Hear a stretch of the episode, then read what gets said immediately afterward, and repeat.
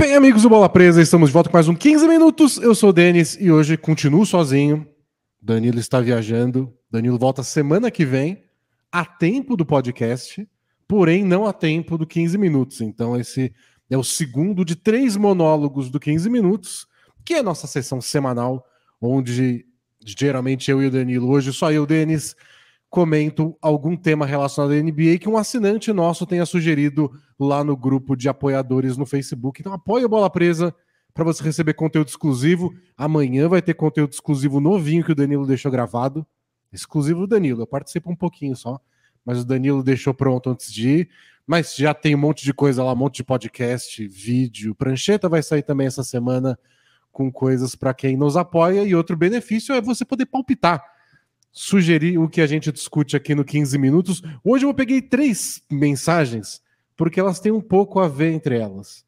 Então, mensagem sobre a temporada mais disputada da história, porque tá tudo tão apertado no calendário, gente falando do play-in, o colher de chá, que dá chance de mais times brigarem por vaga nos playoffs, e se o play-in tá ajudando a acabar o tanking, coisas que a gente já discutiu algumas vezes, mas acho que vale é, atualizar, porque a gente discutiu isso ano passado, o play-in é muito novo ainda, mas acho que são coisas que estão ligadas entre si, então vale falar por 15 minutos. A ampulheta vai virar e hoje eu não vou estourar igual semana passada. Semana passada o assunto do Já era uma coisa muito importante que não dava para falar pela metade. Hoje eu vou fazer de qualquer jeito, mas vai dar 15 minutos, juro.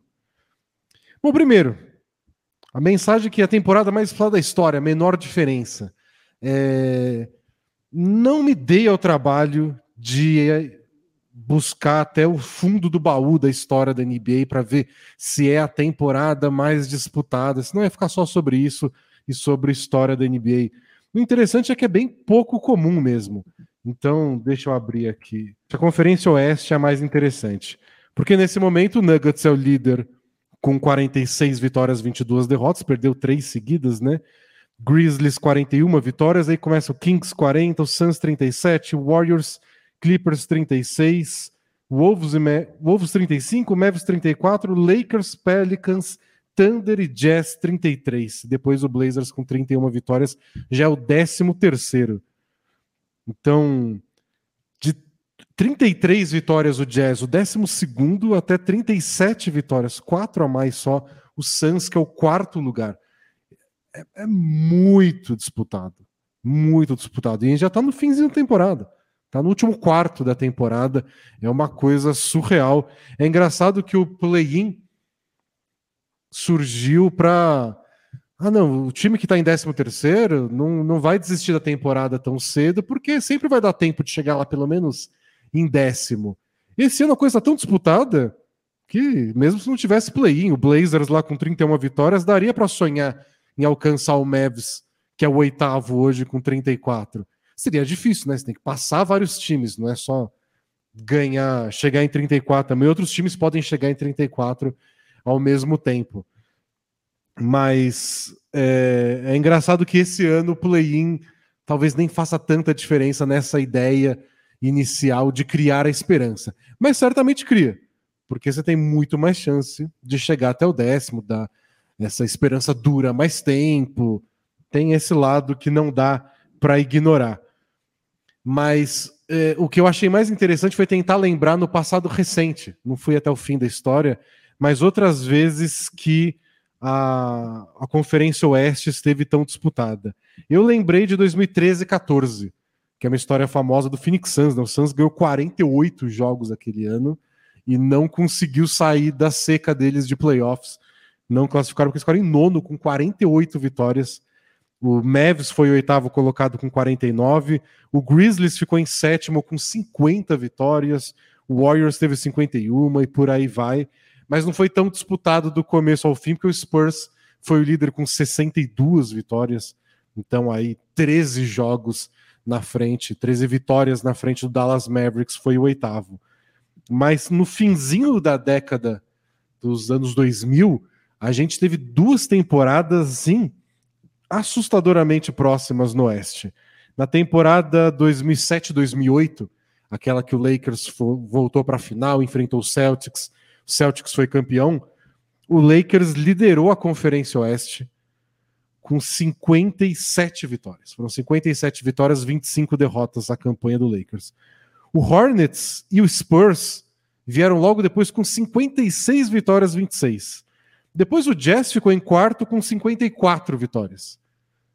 Só que em quinto e sexto vieram Suns e Rockets empatados com 55, mais que o Jazz. O Jazz teve mando de quadro porque venceu a divisão deles do Noroeste. E aí depois em sétimo o Dallas com 51 e depois em oitavo Denver com 50 vitórias. Então a diferença do Lakers, que é o primeiro, para o Nuggets, que foi o oitavo, foram sete vitórias. Sete míseras vitórias. Tivemos segundo e terceiro empatado, o quinto e sexto empatado, que na verdade era para ser quarto e quinto. Uma coisa muito impressionante. Mas sabe o que é mais impressionante? é que o Lakers ganhou do Nuggets 4 a 0 na primeira rodada dos playoffs. O Jazz ganhou do Rockets, apesar de ter menos vitórias na temporada regular, uma menos. Teve o mando de quadra, ganhou 4 a 2 O Spurs contra o Suns, terceiro contra sexto, 4 a 1 O Hornets contra o Dallas, segundo contra o sétimo, 4 a 1 Então os cabeças de chave 1 a 4 ganharam. Não precisou nem de jogo 7. Uma foi varrida, duas foram 4 a 1 E depois, na segunda rodada, o Lakers ganhou do Jazz e o Spurs ganhou do Hornets. Então foi a única, única série onde o time com mando de quadra não ganhou. Mas foi no jogo 7, foi sofrido. O Hornets teve algumas lesões também. E aí o Lakers, primeiro colocado, ganhou do Spurs na final do Oeste e foi para a decisão da NBA contra o Boston Celtics, que ganhou o título tendo melhor campanha que o Lakers na temporada regular, foi o time de melhor campanha geral naquele ano. Ou seja, um exemplo extremo de uma temporada disputadíssima, decidida por um, dois jogos, qualquer semana que algum jogador perdeu lesionado fez toda a diferença, mas chegou nos playoffs, ficou tudo do jeitinho que a temporada regular indicou. Quem teve mando de quadra ganhou, um jogo 7 em todos os playoffs do, do Oeste. E não foi a única vez. Anos depois, na temporada 2009-2010, repetiu a dose. O Lakers ficou em primeiro de novo, com 57 vitórias, 25 derrotas. E de novo, o oitavo colocado teve 50 vitórias. Foi o Oklahoma City Thunder, dos adolescentes Kevin Durant, Russell Westbrook e, e James Harden. E o Mavs ficou em segundo com 55 vitórias, e aí o Suns terceiro com 54, Nuggets e Jazz 53, Blazers, Spurs e Thunder empatados com 50 vitórias nos critérios de desempate de confronto direto e recorde lá contra a própria conferência, etc. O Blazers acabou indo para sexto lugar. E de novo a gente teve muito é, resultado, de certa forma, previsto pela temporada regular. A grande exceção foi o Dallas Mavericks, segundo colocado com 55 vitórias, ser eliminado pelo Spurs, que acabou em sétimo com 50 vitórias. Um quesinho de freguesia, né? Dallas tinha muita dificuldade contra o San Antonio Spurs, apesar do Dallas ser um time que ganhou do Spurs nos anos 2000, não é para todo mundo, o Phoenix Suns que o diga. É, o Suns foi eliminar os, os Spurs, finalmente sair a zica. Nesse ano, na segunda rodada, o Suns eliminou o Blazers e depois ganhou, varreu o Spurs na segunda rodada. Mas essa derrota do Mavs para o Spurs foi o grande choque dos playoffs. Tirando isso, de novo, os times com melhor campanha passaram os times que tinham as estrelas passaram. E esse ano teve um dado muito legal, porque o Lakers ficou sete vitórias na frente do oitavo colocado, que foi o Thunder e toda essa galera de 50 vitórias. E nesse ano o Kobe teve uma das grandes temporadas da vida dele e ele acertou sete arremessos da vitória. Não foram todos sete no estouro, mas sete arremessos que ganharam o jogo no final. É a diferença de ser o primeiro colocado e ser o oitavo. É muito impressionante. Mostra como estava tudo disputado. Porém, está disputado, mas tem uma diferença. Está disputado, mas esse time está na frente por algum motivo. E, e, o Lakers foi lá, ganhou. E nos playoffs o Kobe errou arremessos decisivos e ganhou mesmo assim. Foi nesse ano um jogo importante contra o Thunder e outro contra o Suns, decidindo séries.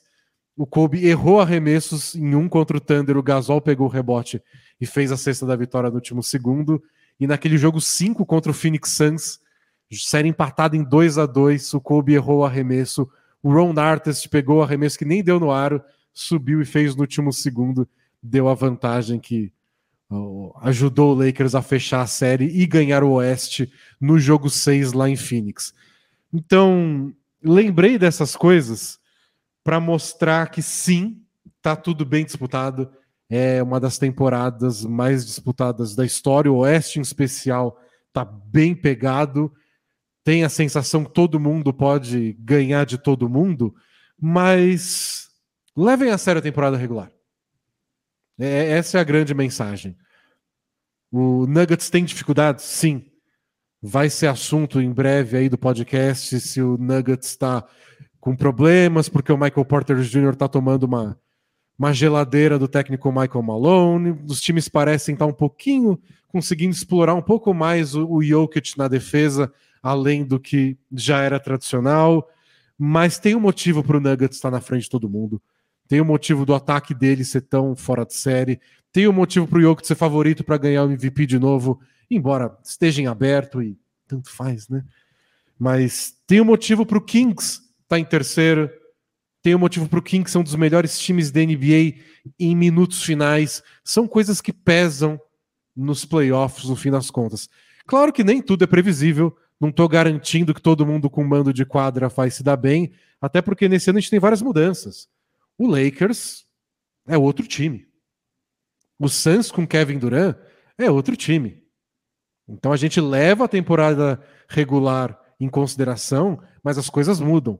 Se o Carl Anthony Towns volta bonitinho, direitinho, é outro, é outro Wolves, por bem ou por mal. Pode ser difícil, eles podem não se readaptar com o retorno do Towns, que exige várias é, questões táticas, mas mesmo assim, confia no que um time fez ao longo de 82 jogos.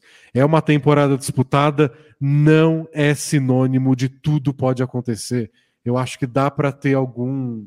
Acho que é importante a gente encarar algum favoritismo, dar algum favoritismo aos times que estão com uma performance melhor na temporada regular, porque é um teste constante. O que essa tabela apertada faz é dar importância para os jogos.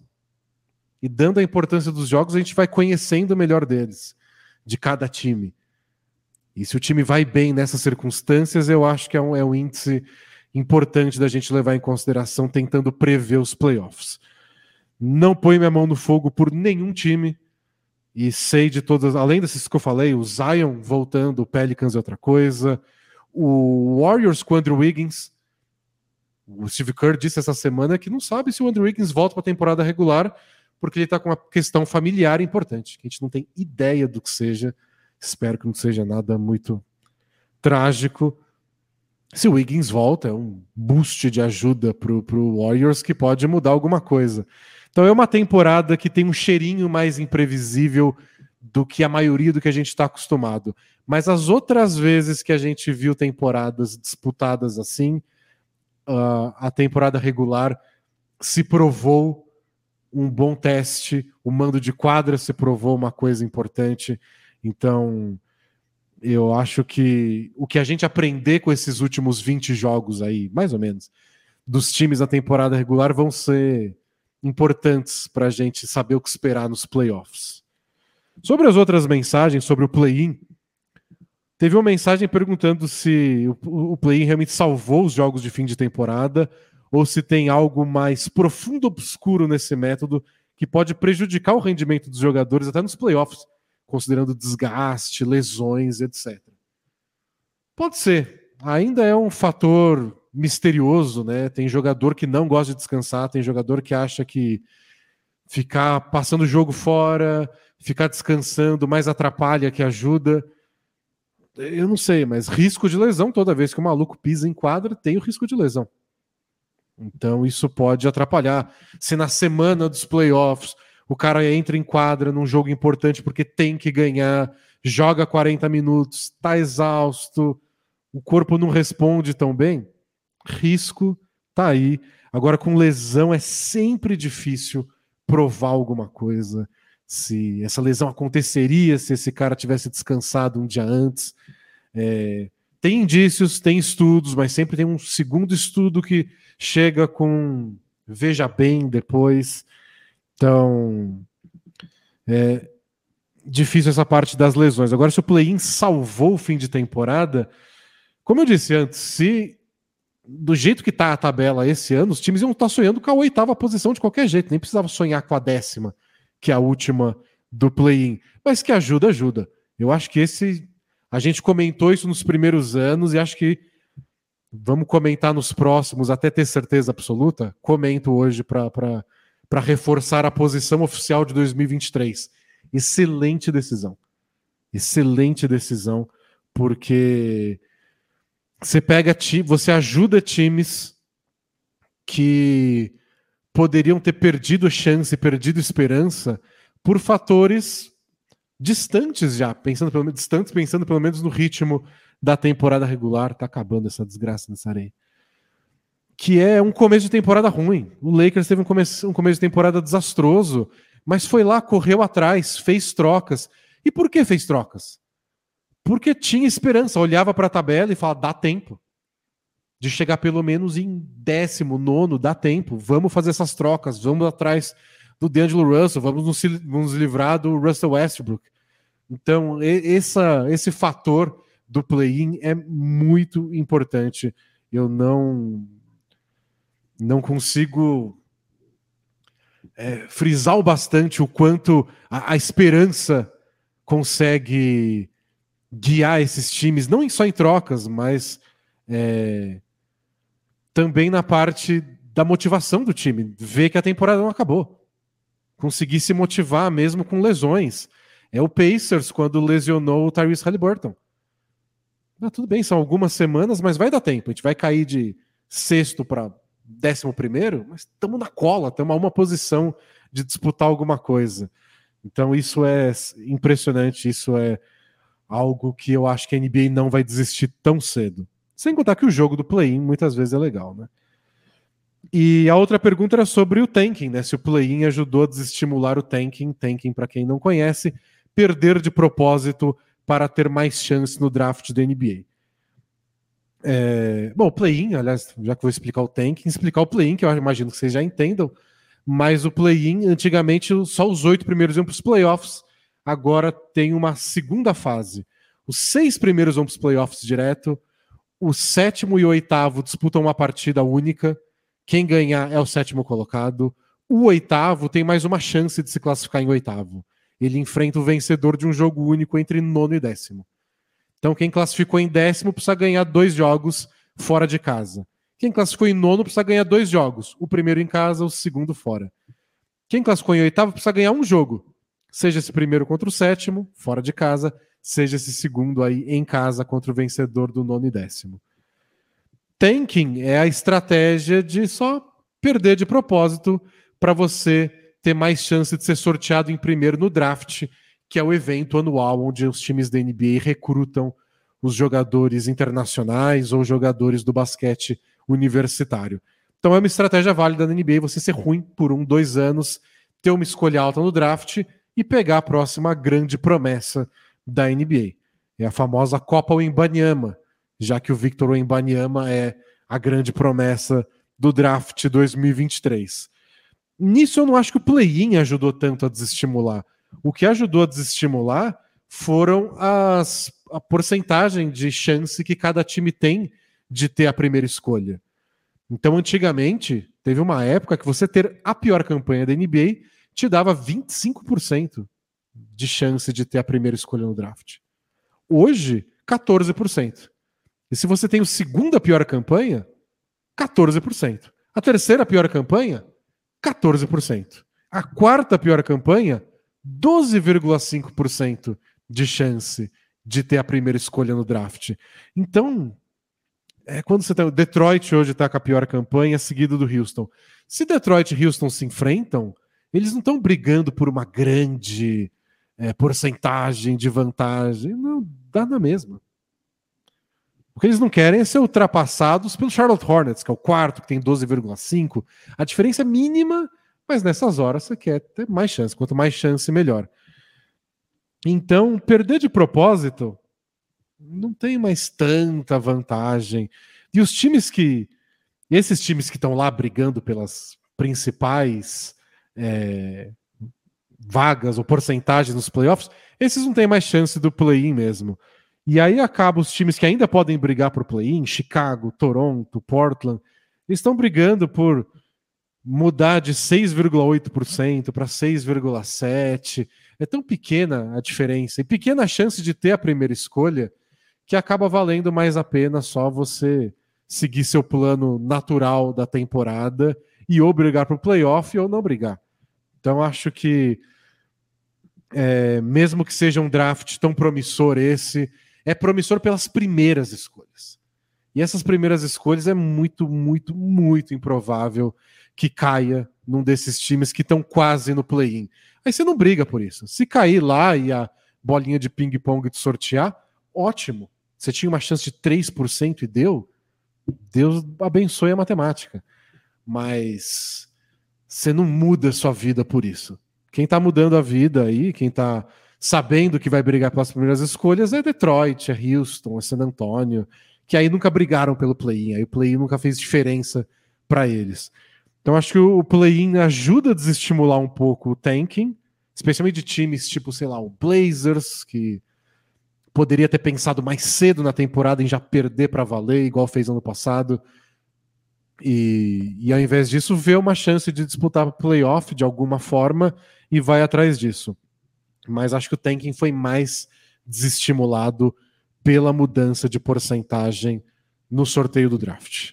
Mas assim, registro de 2023 que o play-in é um sucesso, é o que está movimentando esse fim de temporada regular, junto com é, a briga por posições naturais nos playoffs, mas é uma coisa muito legal, tá deixando esse último mês de temporada ainda mais interessante, vai deixar essas brigas de última semana para ver quem enfrenta quem no play muito, muito legais. Porém, não esqueçam, a temporada estar disputada não quer dizer que é, playoff vai ser terra de ninguém.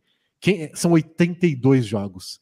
Quem se dá bem em 82 jogos tem, tem um motivo para isso. E é isso, gente. Espero que vocês tenham gostado. O tempo acabou, o tempo se foi. Eu vou nessa e a gente se vê em breve. Tchau, tchau!